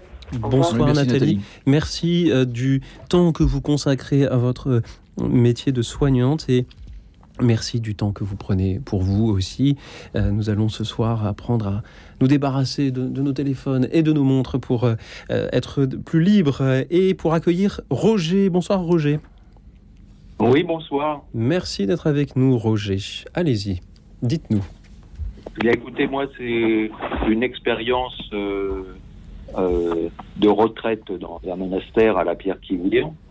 Euh, J'avoue que c'est l'émission qui me fait voir d'ailleurs euh, cette expérience sous un autre angle. Et si vous voulez plus particulièrement, en ce qui concerne l'office de vigile qui a lieu à la Pierre Quivire en pleine nuit à 2h05 du matin. Euh, alors pourquoi 05 Je ne sais pas, mais les horaires sont. Et c'est un des rares euh, monastères bénédictins qui a conservé l'office euh, de pleine nuit. Et c'est un office qui durait une heure et demie, enfin une heure trente-cinq même il y a quelques années. Ils l'ont raccourci depuis et le samedi soir, ils ont même couplé avec l'office de compli. ils l'ont supprimé une journée. Euh, donc, euh, mais euh, ce que je ressens particulièrement, si vous voulez, l'expérience de la liberté, alors les mots qui ont pu être dits à travers les témoignages ou les euh, commentaires des intervenants, je trouve très très intéressant parce que ça a fait écho à ma timidité d'appeler euh, pour la pierre qui vire, parce que sur l'instant, je ne sentais pas totalement euh, l'aspect de la liberté, mais je me rends compte que pour moi, euh, alors déjà faire une retraite, ça permet de sortir de son cadre, de ses contraintes et de son cadre habituel. C'est sûr qu'il y a ce sentiment de liberté, mais le fait euh, d'aller à l'office en pleine nuit, qui effectivement, alors là, euh, c'est, il faut y consentir parce qu'il n'y a aucune obligation de le faire. D'ailleurs, il faut vraiment se lever, mettre son réveil exprès, et s'habiller, sortir dans la nuit au milieu de la forêt, à la bière qui vire, et attendre devant l'église que le moine vienne ouvrir vers 2 heures du matin, 2 heures 2, 2 heures 3, juste avant le début de l'office. Euh, quand vous attendez en pleine nuit, euh, que le ciel est, pur et que vous voyez des millions d'étoiles au-dessus de votre tête, euh, il y a un côté un peu magique, comme si euh, les portes du ciel s'ouvraient, si vous voulez, pour accueillir la prière. Et ça, ça, je sais pas, je, ressens euh, effectivement ce sentiment de liberté.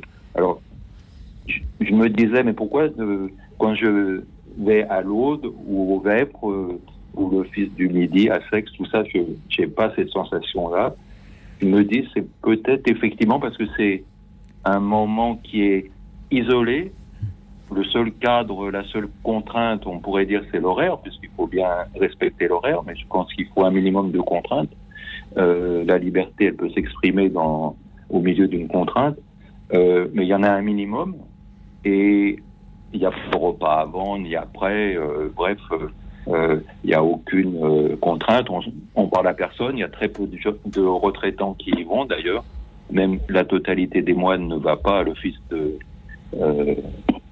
de vigile parce que c'est quand même très dur et la communauté a bien vieilli. Et puis euh, il y a l'office de l'Aude à 6 heures euh, du matin ensuite. hein. donc euh, voilà. Donc euh, je, je ressens ça et comme la liberté d'un voyage intérieur, finalement, de vivre un peu comme une anticipation des joies du paradis, quoi, de se retrouver au milieu de la nuit à contempler le ciel. C'est ce qui a été dit tout à l'heure là par euh, d'un intervenant du plateau. Effectivement, cette forme un peu de plénitude que l'on peut avoir, euh, d'une liberté a- absolue d'être euh, entre ciel et terre un peu. euh, dans un moment euh, hors du temps finalement.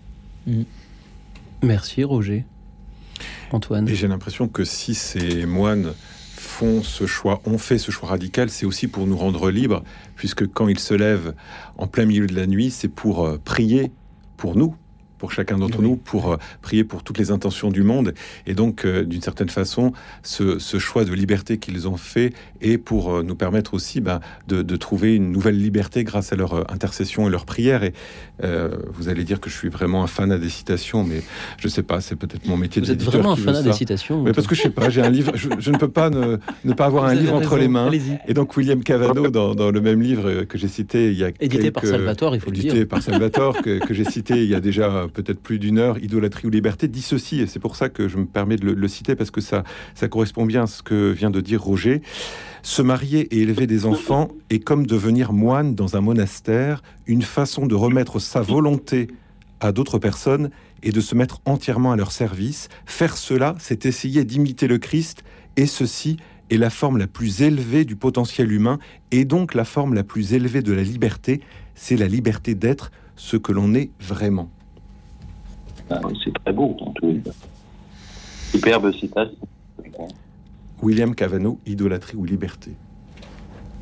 Pierre. Oui, quand je vous écoutais, Roger. euh, Ça donne envie de. Oui, ça donne envie d'eux. Moi, ça me donne envie de, de déplacer l'émission à 2h05 du matin. Je vois qu'Alexis, le réalisateur, est d'accord, c'est parfait. J'ai pensé à cette phrase, quand je vous écoutais à cette phrase, la nuit, la prière se fait plus intense. J'aime beaucoup cette, euh, cette, euh, cette idée que la nuit, la prière se fait plus intense. La même, exactement la même. Mais on n'a pas tout à fait le même sentiment quand c'est à 2 heures du matin, n'est-ce pas? Oui, tout à fait. Oui, Bah, c'est dans, dans la mystique musulmane, la prière nocturne est, est la prière euh, la plus importante finalement. Oui. Euh, Les, les soufis, euh, ils, ils prient en pleine nuit aussi. Et Oui. Et donc, comme- je, trouve que là, il y a, il y a- il y a, euh, une, une expérience. Euh, euh, et puis le sentiment également d'être un petit peu euh, seul à venir, parce que les autres, euh, ben, ils sont fatigués, ils sont un peu vieux, etc. etc. Donc, bon, ben, il y, a- il y en a- plus beaucoup qui viennent à 2 heures du matin. et donc, et, et donc je trouve qu'il y a quand même cette idée que on a un cadeau unique, qu'on est seul à pouvoir contempler. Euh, on, arrive à l'église, on regarde le ciel et le ciel est magnifique et on est quasiment seul ou pas, très nombreux. Et en tout cas, donc c'est une expérience, un cadeau qui nous est réservé, si je puis dire. hein. C'est vraiment euh, voilà. Euh, et puis c'est en même temps un office très dur et exigeant un voyage intérieur. Euh, ce sont des expressions que vous avez euh, dites et qui me semblent très intéressantes. Parce que c'est vrai, encore une fois, euh, que les très belles choses, les moments de liberté les plus intimes, eh bien, ça se fait jamais facilement. Il y a toujours un combat. Et il faut de l'effort. Il faut se lever. Il faut, il faut, faut se le faire. Se lever à 2 heures moins le quart ou je sais pas exactement quelle heure. euh, prendre un manteau, traverser le froid, etc., etc. Pour cette liberté. Merci beaucoup, Roger, d'en avoir témoigné ce soir. C'était une grande joie de vous entendre. Euh, le plaisir était pour moi de partager euh, cette euh, joie. Comme avait dit une fois le père Guy Gilbert, Oui. une joie partagée et une, une double joie, Ah oui. et un chagrin partagé est un demi-chagrin. Donc là, en l'occurrence, ma joie est... C'est très beau. Euh, C'est aussi le, le slogan de RCF qui nous fait l'amitié de reprendre cette émission. La joie se partage, justement. Roger, merci d'avoir été avec nous ce soir. Merci à tous ces moines qui se euh, lèveront cette nuit, qui prieront pour nous à euh, 2h05. Et puis merci à Erika qui est avec nous depuis Barbizon. Bonsoir Erika. Bonsoir. D'abord, je voudrais euh, me remercier tous ces moines qui prient pour nous dans la nuit. Je voudrais dire, on peut aussi euh, prier très tôt le matin, par exemple dans la forêt de Fontainebleau. Je fais. Attention au sanglier. Hein. Attention au sanglier, c'est simplement. Non, ils sont pas encore euh, là, non, pas, Non, non, pas à cette heure-ci. Il n'y a pas de danger. Mais euh, être seul dans cette forêt, c'est, euh, je dis pas à, à 2 heures du matin ni à 6 heures du matin, mais à partir de 8 heures où on était à 9 heures, être seul avec les oiseaux, c'est un cadeau. Et euh, je peux vous dire, euh, vous êtes près de, de Dieu. Mais c'est pas de cela que je voulais parler. Déjà, je voulais dire merci et aussi pour ne pas oublier d'abord aussi de souhaiter un joyeux Noël à tout le monde parce que tout à l'heure j'oublierai de vous souhaiter une bonne fête. Donc moi, la liberté, euh, on n'est jamais libre, on dépend toujours de quelqu'un ou de quelque chose étant artiste peintre, j'ai la chance d'être euh, euh, à Barbizon, mais cette chance, nous l'avons fait, c'était pas dans mon berceau. Euh, artiste, on pourrait s'imaginer, je suis libre de faire ce que je veux sur ma toile.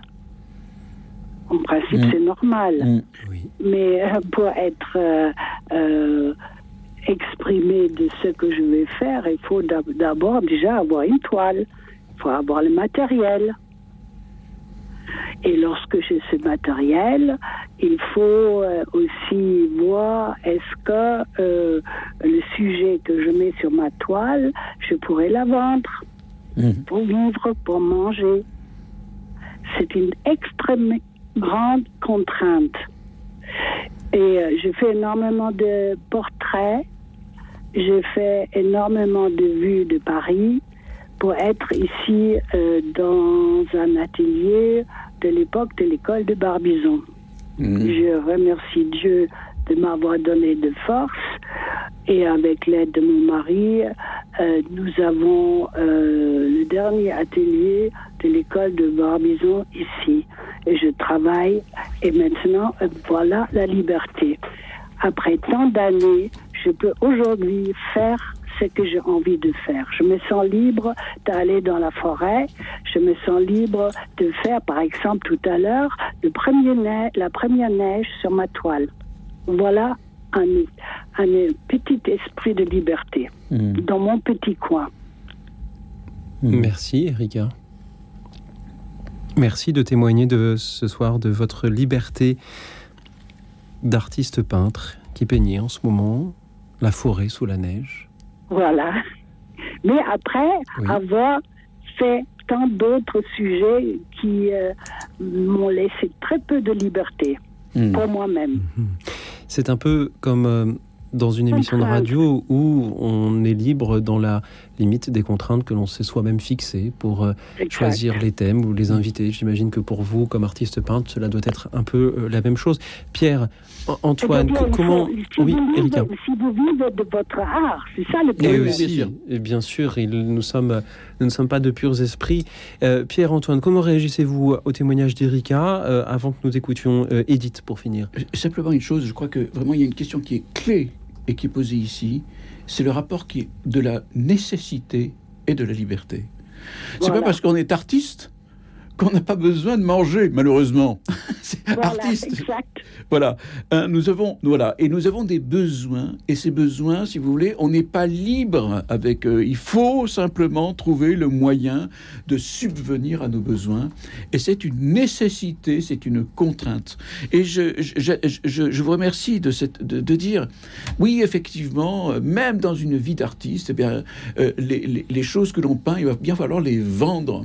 Et donc, il faut que je pense, non pas simplement à me faire plaisir, mais il faut que je pense aussi à faire des choses qui soient achetables. Et, donc, euh, euh, c'est euh, c'est une contrainte. Et donc, effectivement, lorsque on peut enfin accéder à la liberté de- de- d'exprimer avec son art, sur lequel on a tant travaillé, de qu'on puisse vraiment exprimer ce qu'on rêve finalement d'exprimer, eh bien, c'est un très grand plaisir. Je crois qu'il y a une association subtile, effectivement, entre le génie et euh, la technique. Et finalement, l'art, c'est un mélange des deux, un mélange subtil des deux. Et peut-être, euh, pour euh, filer la métaphore, l'art de la liberté, c'est sans doute ça aussi, un certain génie et puis une technique, une contrainte et une, un souffle.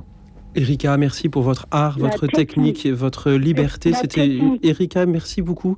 Je, je- vous savez, dans cette émission, malheureusement, on a aussi notre technique, nos contraintes. Et là, nous avons juste le temps d'écouter Edith. Alors, écoutons-la. Merci, Erika, d'avoir été avec nous. Oui, bonsoir. Bonsoir. Edith. Merci. Merci pour votre émission, mais je crois que mon témoignage va rejoindre euh, beaucoup, euh, euh, beaucoup de monde parmi, enfin beaucoup de, de témoignages qui ont déjà été dits ce soir. Moi, je pense que c'est notre appartenance au Christ qui est, notre plus grande liberté. Et je pense que si les croyants réalisaient cette grâce que l'on a d'être croyants, l'Église changerait de visage et, la joie rayonnerait davantage.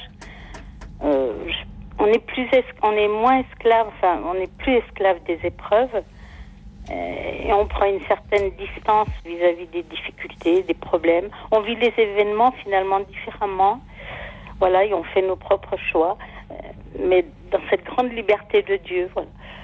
Merci, Edith.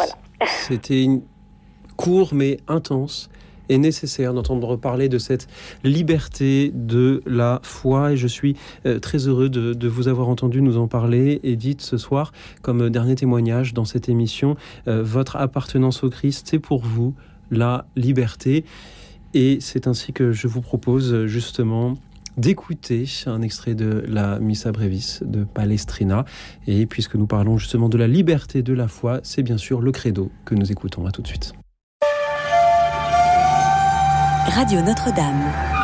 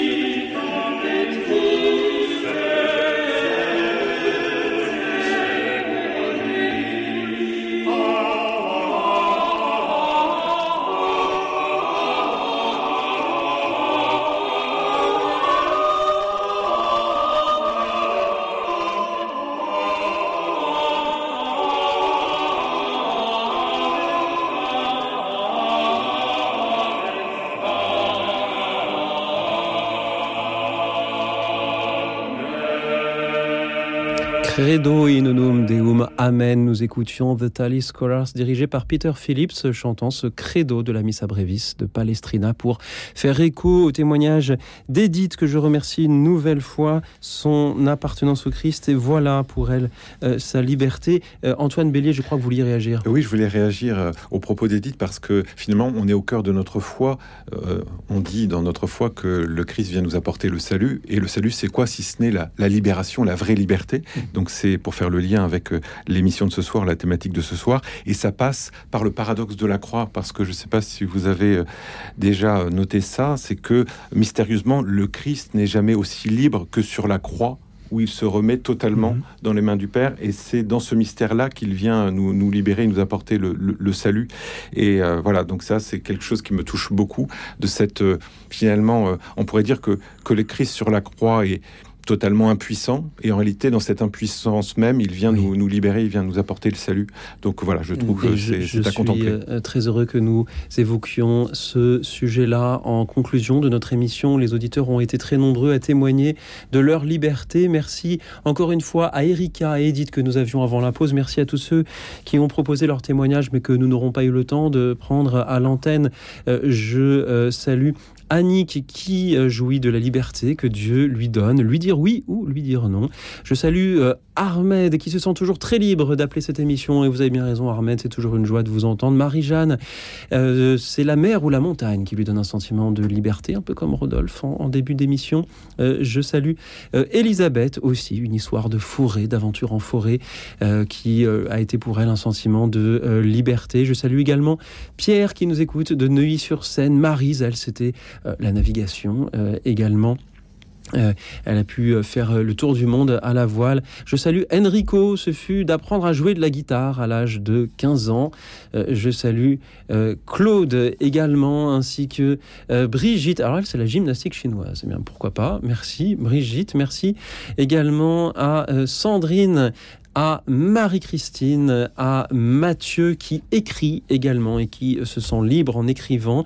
Merci à vous tous qui avez eu le courage d'appeler ce soir cette émission pour témoigner de votre liberté. D'ailleurs, Pierre Delbé, je crois que vous voulez justement nous dire un mot sur le courage.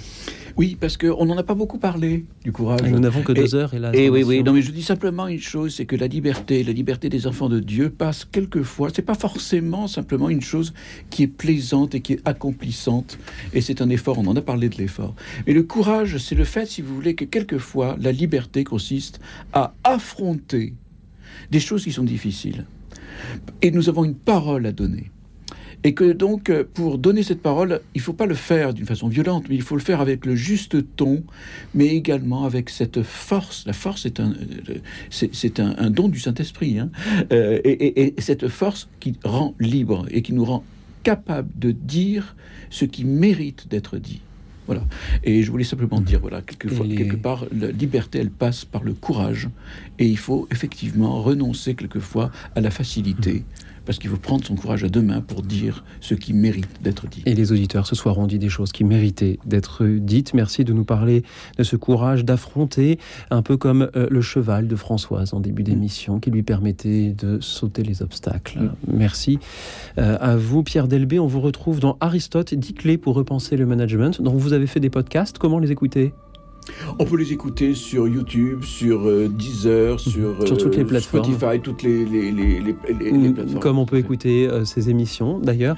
Antoine Bélier, merci d'avoir été là. On vous retrouve dans les éditions Salvator. Vous êtes éditeur. Merci à vous, merci pour le travail magnifique que font les éditions Salvator. Il nous reste une, minute d'antenne et j'ai envie de vous demander tout simplement ce que vous avez vécu ce soir. Qu'avez-vous pensé des témoignages des auditeurs?